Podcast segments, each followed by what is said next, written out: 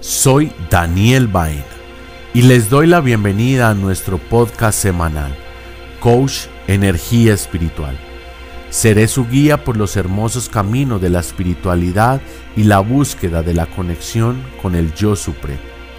Hoy presentamos el plan álmico. El ser humano está compuesto por tres partes que son el espíritu, el alma y el cuerpo. El alma es el aliento de vida y hace parte del cuerpo etérico.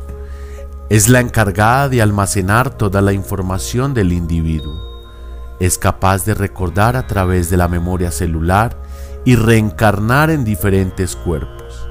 Es la que abarca los sentimientos, conocimientos, aprendizajes, pensamientos, voluntades y deseos.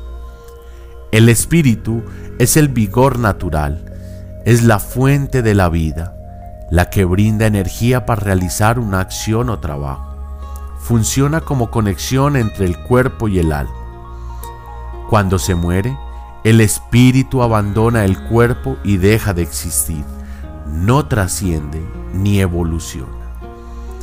Dentro de nuestro plan del alma, tenemos misiones en las diferentes experiencias corporales. Pero, ¿cómo comienza el camino evolutivo del alma? El alma hace uso de su libre albedrío, elige en cada encarnación los aprendizajes a realizar. El plan álmico individual está siempre ligado al plan divino universal, lo que llamamos el plan de Dios. Y esto incluye el desarrollo del camino individual y a la vez la contribución, lo que me doy a mí mismo y a los demás. Todos los planes individuales de las almas están en armonía y tienen un objetivo en común, que tiene que ver con la evolución de todos y con la expansión del universo mismo. Todas las almas estamos interconectadas. Para esto hay que tener en cuenta que nuestra alma toma decisiones dentro de un plan, lo que podemos llamar cuerpos inferiores, y estos se van formando en cada una de nuestras vidas y se disuelven cuando abandonamos este plano terrenal por medio de la muerte o desencarnación. Dentro del plan del alma está la existencia del ser humano y esta existencia pasa por tres estados de conciencia. El primero y el más común, en el que se encuentran la mayoría, es el estado del victimismo. Te encuentras en la noche oscura de tu alma. Cuando evoluciones, conoces las leyes y los principios, entiendes que tú tienes el control y pasas al estado conocido como empoderamiento, tu alma empieza a entrar en calor. Por último, te das cuenta de que no lo controlas todo. Estás sujeto a algo superior, a Dios, universo, divinidad o como lo quieras llamar. Entonces, debes reconocer y comenzar a co-crear con Él. En este estado te encuentras en el amanecer de tu alma. Por esto es importante aprovechar la estancia en la tierra y disfrutar de las emociones, retos, personas y todo lo que la vida tiene para ofrecerte, pues hay pocas dimensiones donde se logra tener tanto aprendizaje humano. En cada experiencia terrenal evoluciona tu alma para una mejor encarnación en la línea de tiempo prenatal, tú eliges tu familia, tu nombre, tus vivencias y retos.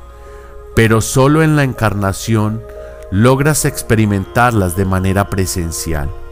No trates de cuestionarte lo que hoy te sucede de manera negativa. Trata de aprender en esta situación. Muchas veces juzgamos a nuestros padres, pero lo que realmente debemos entender desde el amor es aprender de sus acciones, decisiones y motivaciones. También juzgamos nuestra vida, si somos pobres, si estamos enfermos, si nos tocó vivir X o Y situación, pero ten presente que eso que hoy ves como negativo fue algo que tu alma en el plano prenatal lo había elegido y que lo habías pactado con Dios para que esa situación te permitiera evolucionar y ser ese ser de luz perfecto que Dios creó. Cuando tu alma elige una familia, es porque tu luz le va a ayudar a esas personas a evolucionar. No está en tus manos cambiar a nadie, pero sí está en tus manos ser mejor para que todo lo que te rodee esté en armonía y en paz. Esto incluye personas y lugares. Cuando decidimos encarnar en, una familia disfuncional o con alguna característica en particular, es porque tú tienes la capacidad de aprender y ayudar a llenar esos vacíos de las personas y sobre todo a brillar con luz propia.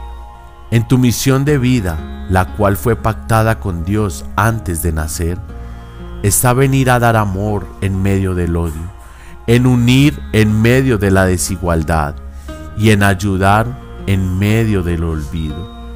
Por eso hoy quiero que comprendas que más allá del problema, tu alma tiene una misión más grande y es el amor. Nadie merece sufrir, ya que el sufrimiento y el dolor son opcionales. Si tú aprendes cada una de las lecciones que ya están escritas en tu plan de vida, te aseguro que de esta manera puedes alcanzar la felicidad completa y tener una vida plena. Solo de ti depende que tanto evoluciones, que tanto seas merecedor de los bienes materiales y solo de ti depende que tan feliz seas. Para aceptar tu plan de vida debes revisar tu plan de creencias. Esto te ayudará a encontrar esa paz y equilibrio en tu encarnación. Pero, ¿cómo se cambia una creencia? Es fácil. Las creencias son condicionamientos pasados y se cristalizaron en tu subconsciente hasta que las diste por sentado debido a que tuvieron una alta repetición y un alto impacto emocional.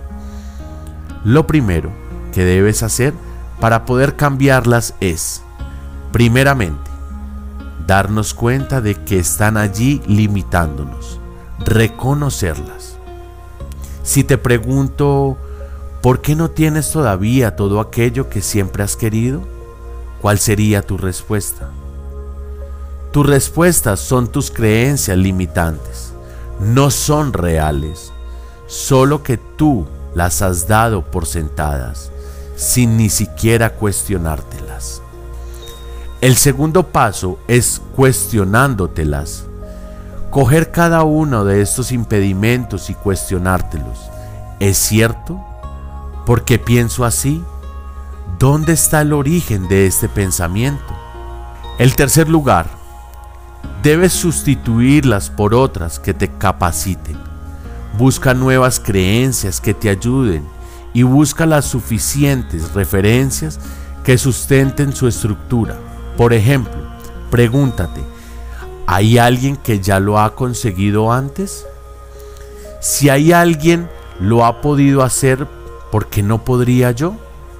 Si tu respuesta es negativa y empiezas a decir yo no podría por X o Y motivo, esas son nuevas cristalizaciones negativas que van saliendo al exterior.